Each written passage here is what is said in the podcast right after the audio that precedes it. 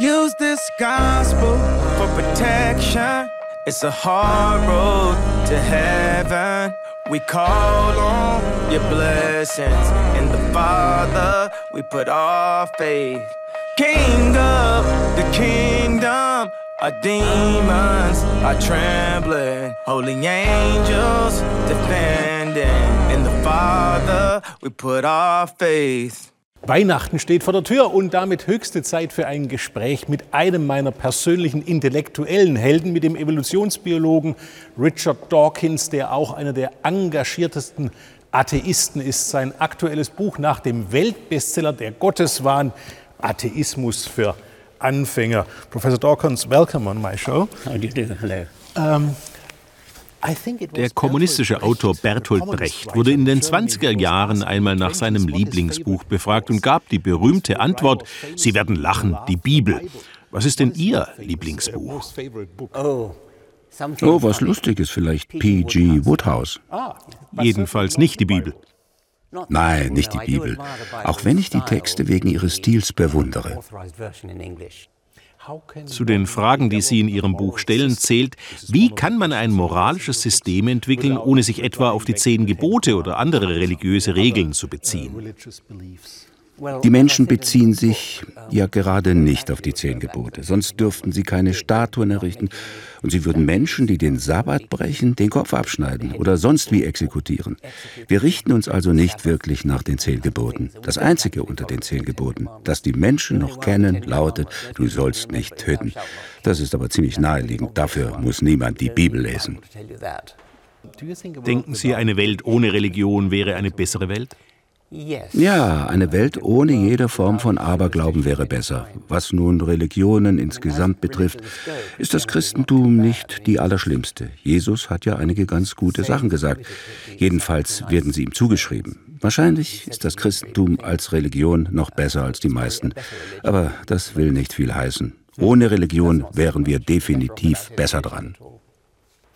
Was geschah Ihrer Meinung nach mit Jesus, als man seinen Leichnam vom Kreuz abnahm? Wir wissen nichts Genaues über den historischen Jesus. Vielleicht hat er gar nicht existiert. Aber wenn es ihn gegeben hat, dann ist er schlicht gestorben und damit aus die Maus. Aber wie können Sie ohne den Gedanken an ein Leben nach dem Tode leben, wo sich alle Familienmitglieder wieder in die Arme schließen, wo man seine Hunde und Katzen wieder trifft? Das ist so unrealistisch. Besser realistisch sein. Und wie kann man zu diesem Realismus gelangen, ohne spirituell zu verarmen? Die wirkliche Welt hält so viel für uns bereit, dass wir genießen und an das wir unsere spirituellen Gefühle hängen können. Wir sollten das Leben auskosten, solange es währt, es wertschätzen und erkennen, welches Privileg es bedeutet zu verstehen, warum wir hier sind und wie unser Universum beschaffen ist. Und dafür braucht man keinen Gott. Wissen Sie noch, wie alt Sie waren, als Sie Ihren Glauben an Gott verloren, oder hatten Sie von Anfang an keinen? Doch, ich war gläubig, weil ich anglikanische Schulen besuchte und als 13-Jähriger konfirmiert wurde. Daran erinnere ich mich noch ziemlich deutlich. Und was ging Ihnen durch den Kopf, als Sie Ihren Glauben verloren? Ich behielt den Glauben an eine kreative Intelligenz, eine Art deistischen Gott. Das löste sich allerdings auf, als ich von Darwin und der Evolution erfuhr. Wenn wir an unsere Kindheit denken und uns auf unsere früheste Erinnerung besinnen, dann ist es ja so, führen Sie in Ihrem Buch aus, dass nicht ein einziges Molekül in unserem heutigen Körper noch aus jener Kindheit übrig ist, an die wir uns aber trotzdem erinnern. Ja, das ist wahr. Das ist schlicht eine Tatsache. Eine bemerkenswerte Tatsache. Denn wir glauben ja, dieselbe Person zu sein, dass es eine Kontinuität gibt. Es gibt sie auch. Das verhält sich fast so wie beim Schiff des Theseus oder dem Hammer, wo erst der Stiel und dann der Kopf ausgetauscht wird. Das Schiff, bei dem jede Planke und jeder Nagel während der Reise ausgetauscht wird. Ja, das berühmte Schiff des Theseus. Und die Frage ist, ist das Schiff, das in den Hafen einläuft, dasselbe, das vorher ausgelaufen ist? Wie beantworten Sie diese Frage? Das verhält sich ganz ähnlich wie mit der DNA. So wie ich die Biologie verstehe, kommt es auf die unendlich lange Reproduktion der DNA an.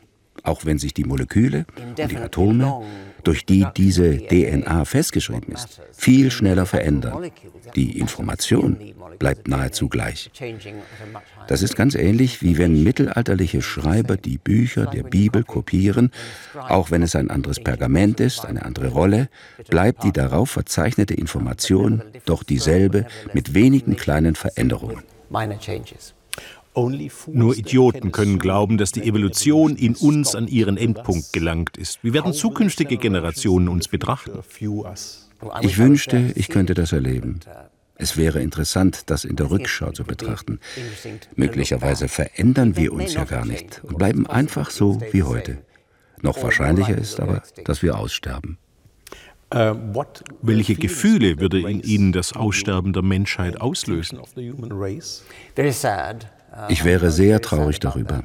Ich wäre sehr traurig darüber, dass niemand mehr sich an Beethoven, Bach und Shakespeare erinnert. Ich würde mir wünschen, dass eine große Aufzeichnung angefertigt würde, eine Art kosmischer Grabstein, den wir ins All schicken und den irgendwann jemand entdecken würde. Was macht Richard Dawkins an Weihnachten? Dasselbe wie alle. Truthahn essen, Blampadding? Ja. Aber keine Gebete. Nein. Gibt es einen Weihnachtsbaum bei Ihnen? Ja. Was ja ohnehin ein heidnischer Brauch ist. Genau.